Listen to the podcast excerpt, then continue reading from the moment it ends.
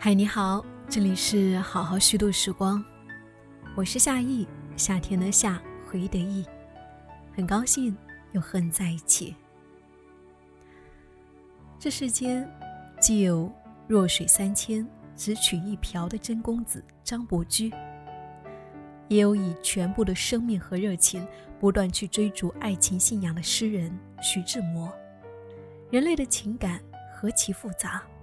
无法以简单的对错或渣男去判断。有人生来便是文火者，这件事没有道理可讲。那么这一期节目，来和你分享徐志摩的故事。我不知道风是在哪一个方向吹。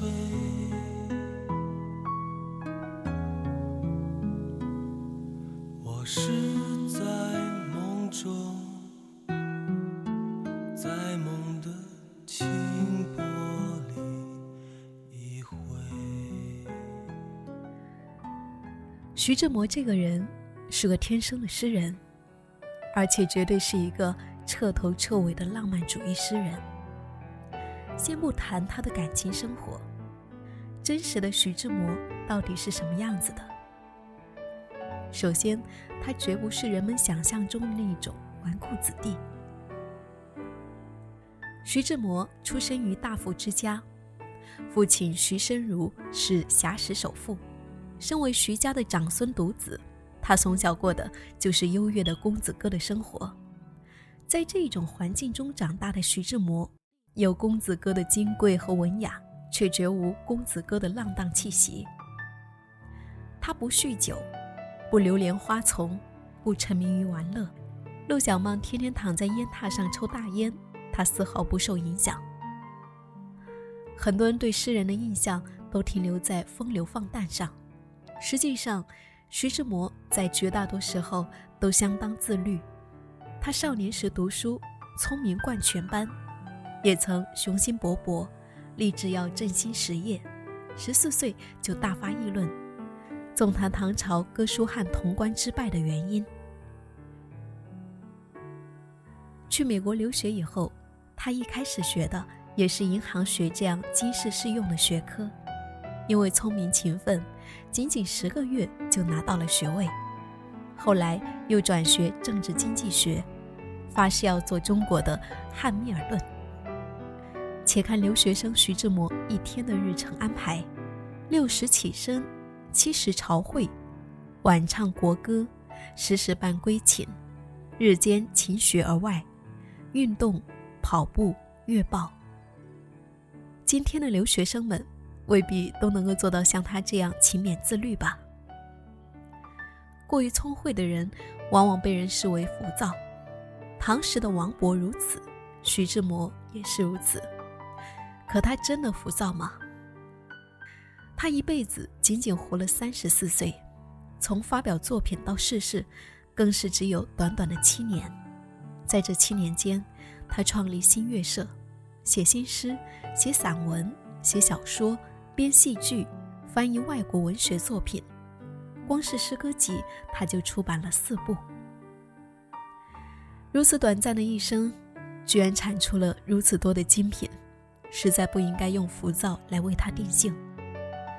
其次，对于生命的看法，他并不是一个虚无主义者，而是抱有百分百的热忱和投入。梁宇春曾在文章中写道：“有一天晚上，他拿着一根纸烟向一位朋友点燃了纸烟取火。他说道：‘Kiss in the fire。’这一句话真的可以代表他对于人生的态度。”如同梁玉春所言，徐志摩就是这样的一个文火者。人世的经验好比是一团火，许多人都是敬鬼神而远之，隔江观火，拿出冷酷的心境去估量一切，不敢投身到轰轰烈烈的火焰中去。他却肯亲自吻着这一团生龙活虎般的烈火，火光一照，化腐臭为神奇。遍地开满了春花，难怪他天天惊异着，难怪他的眼睛跟希腊雕像的眼睛似的。希腊人的生活就是像他这样吻着人生的火，歌唱出人生的神奇。在民国的文艺圈里面，徐志摩称得上是人见人爱，朋友们这么喜欢他，可能被他这一种以生命吻火的热烈和真诚所打动。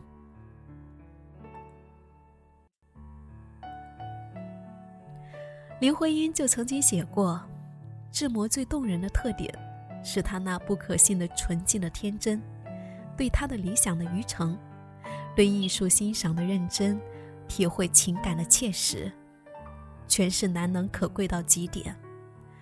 他站在雨中等红，他甘冒社会的大不韪，争他的恋爱自由。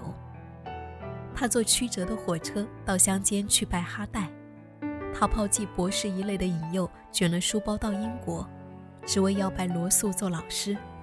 他为了一种特异的境遇，一时特异的感动，从此在生命途中冒险，从此抛弃所有的就业，只是尝试写几行新诗。关于雨中等红，还有一个美丽的故事，那是在英国，有一天。温元宁正在宿舍里读书，外边下起了倾盆大雨。这时候门响了，门外站着一个全身都被雨水淋透了的客人，兴致勃勃地拉起他往外跑，说要去桥上等雨后的彩虹。温元宁劝他别犯傻，他不听，一溜烟就跑了。这位冒雨前来的客人就是徐志摩。后来。林徽因问他：“你怎么确定会看到彩虹？”他笑了一笑，回答说：“完全是诗意的信仰。”这就是徐志摩，一个纯粹的诗人，对人生、对命运，完全抱着诗意的信仰。在知乎上，关于徐志摩最热门的问题是：他到底是不是渣男？估计徐志摩的朋友们听了会感到深深的诧异，在他们心目中，徐志摩简直是天地第一号可爱之人，怎么也不会和渣男这两个字联系在一起。他风度绝佳，从不计较输赢得失。梁实秋对他赞不绝口，称他有六朝人的潇洒而无其怪诞。梁实秋念念不忘这样的一件小事。有一天，志摩到我的霞飞路寓所来看我，看到桌上有散乱的围棋残局，便要求和我对弈。他的棋力比我高，下子飞快，散斗成兵一般，常使我穷于应付。下至中盘，大势已定，他便托顾离席，不计胜负。我不能不佩服他的雅量。他很少下棋，但以他的天资，我想，他很容易成为此道中的高手。至少，他的风度很好。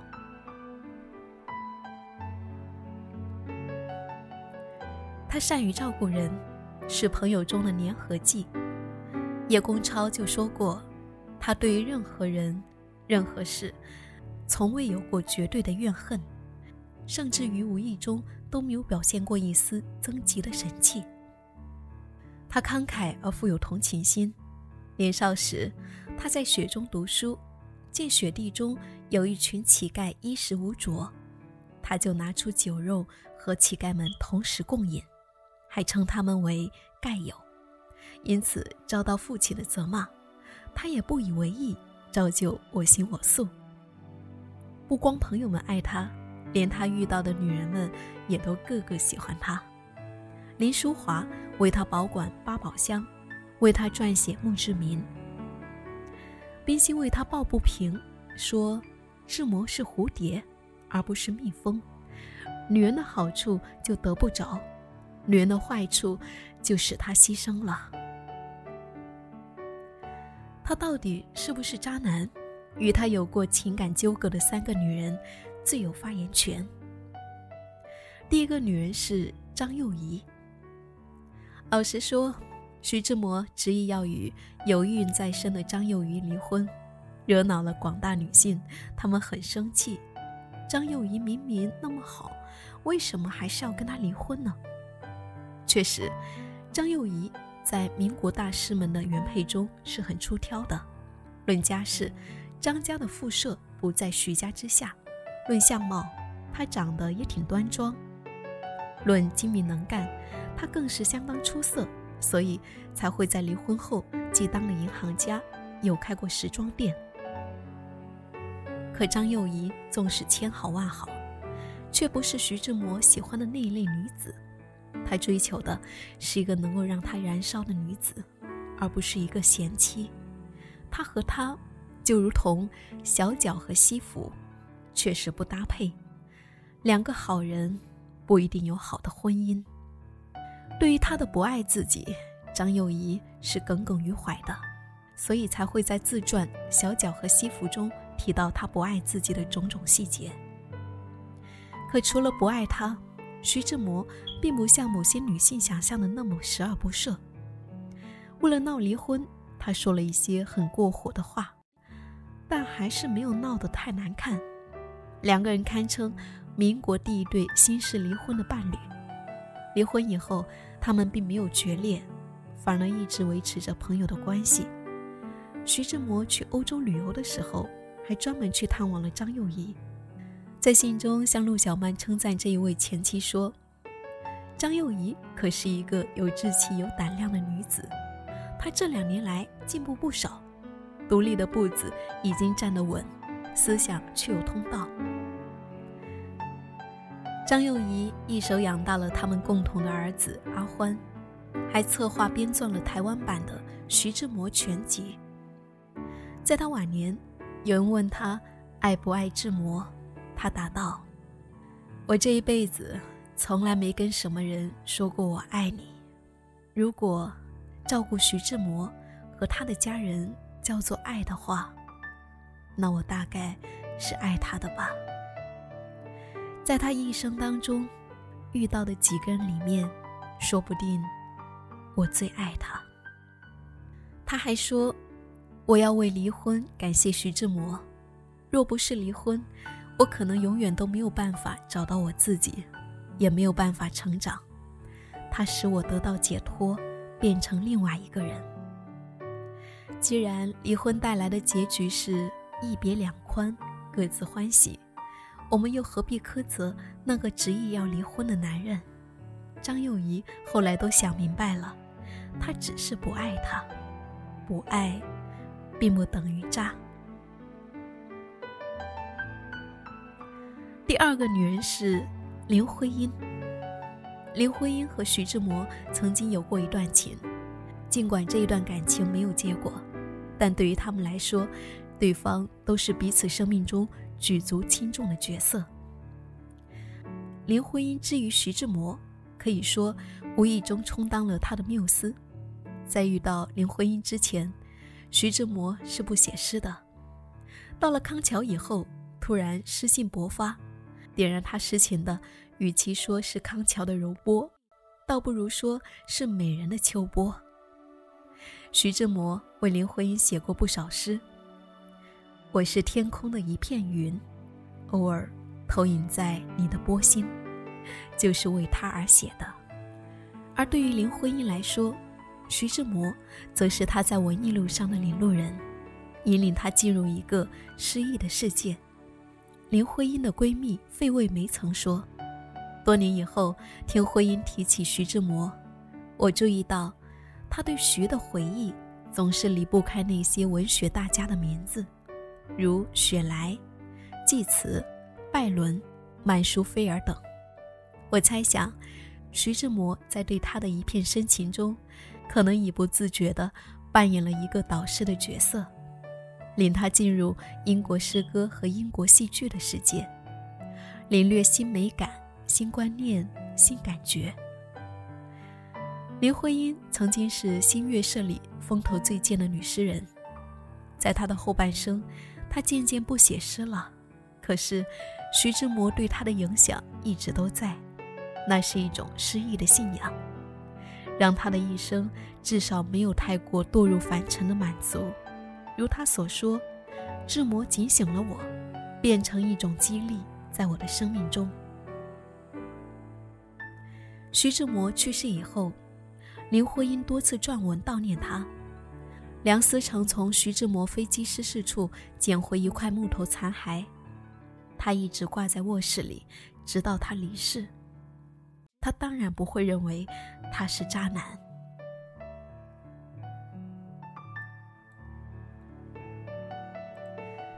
第三个女人是陆小曼，徐志摩一直在寻找一种诗化的爱情，现在流行的灵魂伴侣正是他创造的。他曾在给恩师梁启超的信中说：“我将于茫茫人海中访我唯一灵魂之伴侣，得之我幸，不得我命，如此而已。”等遇到陆小曼时，他终于找到了。他们两个人都是那种一点就燃的性子，用郁达夫的话来说，就是忠厚柔艳的小曼，热情诚挚的徐志摩。愈合在一起，自然要借放火花，烧成一片。在精神追求这一方面，徐志摩和陆小曼真是志同道合。他们都是天生恋爱狂，他们恋爱的沸点都比较低，都渴望着能有一次倾其所有的恋爱。徐志摩留给后世的头衔是诗人、艺术家。我总觉得，他原本无意做艺术家。他就想做一个简简单单的情种，可他们的爱情并不被人祝福，理由很简单：和徐志摩交往的时候，陆小曼已经有夫君，为了嫁给徐志摩，她不惜和丈夫闹翻，还私自到小诊所堕胎，落下了一身的病痛。他们排除千辛万苦结婚的时候。徐志摩的老师梁启超公然在婚礼上说：“徐志摩、陆小曼，你们听着，你们两个人都是过来人，离过婚又重新结婚，这全是由于用情不专，以后要痛自悔悟，重新做人。我作为你徐志摩的先生，假如你认为我还是你的先生的话。”又作为今天这一场婚礼的证婚人，我送你们一句话：祝你们是此生最后一次结婚。他们的婚后时光被形容为一地鸡毛，事实上，他们是有过甜蜜时光的。徐志摩对于陆小曼的热情，并未因结婚而冷却，反而日渐深厚。他宠她宠到了极点。在北京任教时，常托人带各种时令水果给他，见到什么新鲜好看的玩意，总会给他买。往往人还刚离开上海，就惦记着要给陆小曼写信。这样的纵容，更让爱他的人看不惯陆小曼。等他去世以后，几乎所有人都把他的死因归于陆小曼，认为他是红颜祸水。是他的奢侈成性，导致了徐志摩奔波于京沪两地。人们浑然忘了，他搭乘那一班飞机，为的是去听林徽因的讲座。面对指责，陆小曼从不争辩。在他去世以后，从此他半生都身着素衣，且从不出去交际。他的后半辈子，做的最多的一件事情就是。编徐志摩留下的遗作，卧室里面至死都挂着徐的遗照。对于陆小曼来说，徐志摩当然不是渣男，而是他至死都在怀念的暖男。胡适曾经评价好友徐志摩说：“他的人生观真的是一种单纯信仰，这里面只有三个大字。”一个是爱，一个是自由，一个是美。他梦想这三个理想的条件能够汇合在一个人生里，这是他单纯的信仰，他的一生的历史，只是他追求这个单纯信仰的实现的历史。梁实秋则一语道破：志摩的单纯信仰，换一个说法就是浪漫的爱。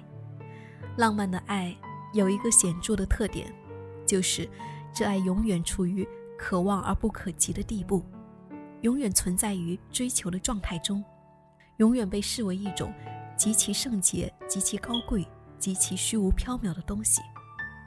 一旦接触实际，真正的与这样的一个心爱的美貌女子自由的结合，幻想立刻破灭，如此周而复始，一直到死。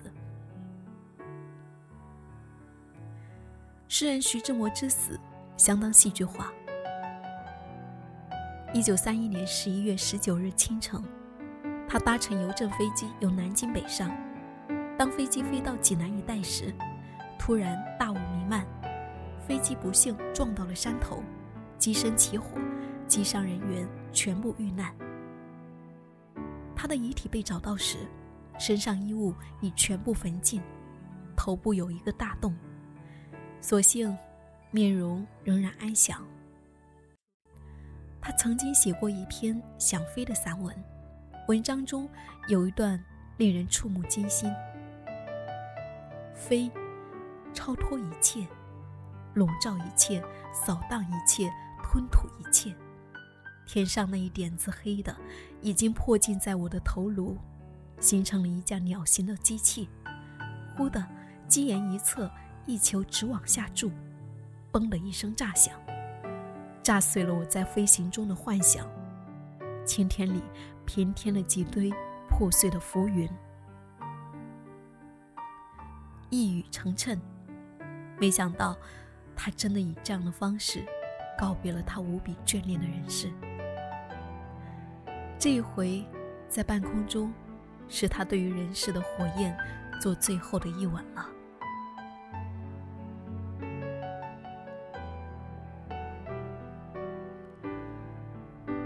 如是所说：“徐志摩走了，我们这个世界里被他带走了不少云彩。”他在我们这一些朋友之中，真是一片最可爱的云彩，永远是温暖的颜色，永远是美的花样，永远是可爱。关于他的一生，北大校长蔡元培送的挽联最能够概括：谈话是诗，举动是诗，毕生行径都是诗，诗的意味参透了。随遇自有乐土。乘船可死，驱车可死，斗室生卧也可死。死于飞机偶然者，不必视为畏途。所以，实在不必因为他的意外死亡，就将他视为悲剧人物。他这一辈子虽然短暂，但却活得酣畅淋漓，爱得轰轰烈烈。活出了很多人几辈子的精彩。了解他的人生，才发现，原来世界上真有“惠及必伤，情深不寿”这一回事。他被葬在故乡硖石，在他的墓碑上，除了他的名字和生卒年月，只有简简单单的五个字。那是他的红颜知己林淑华亲手撰写的。这五个字是：冷月葬诗魂。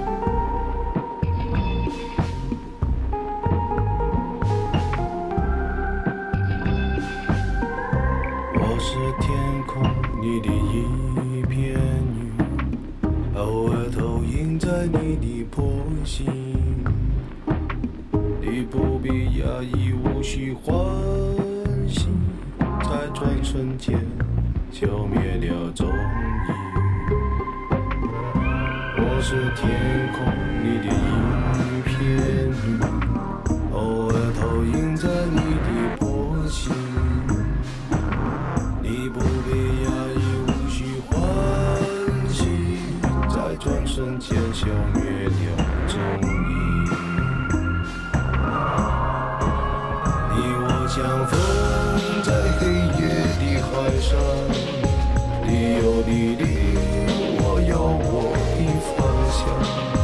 你记得也好，最好你忘掉，在这交汇时互放的光亮。我是天空里的影片，偶尔投影在你的波心。你不必压抑，无需欢喜，在转瞬间消灭了踪。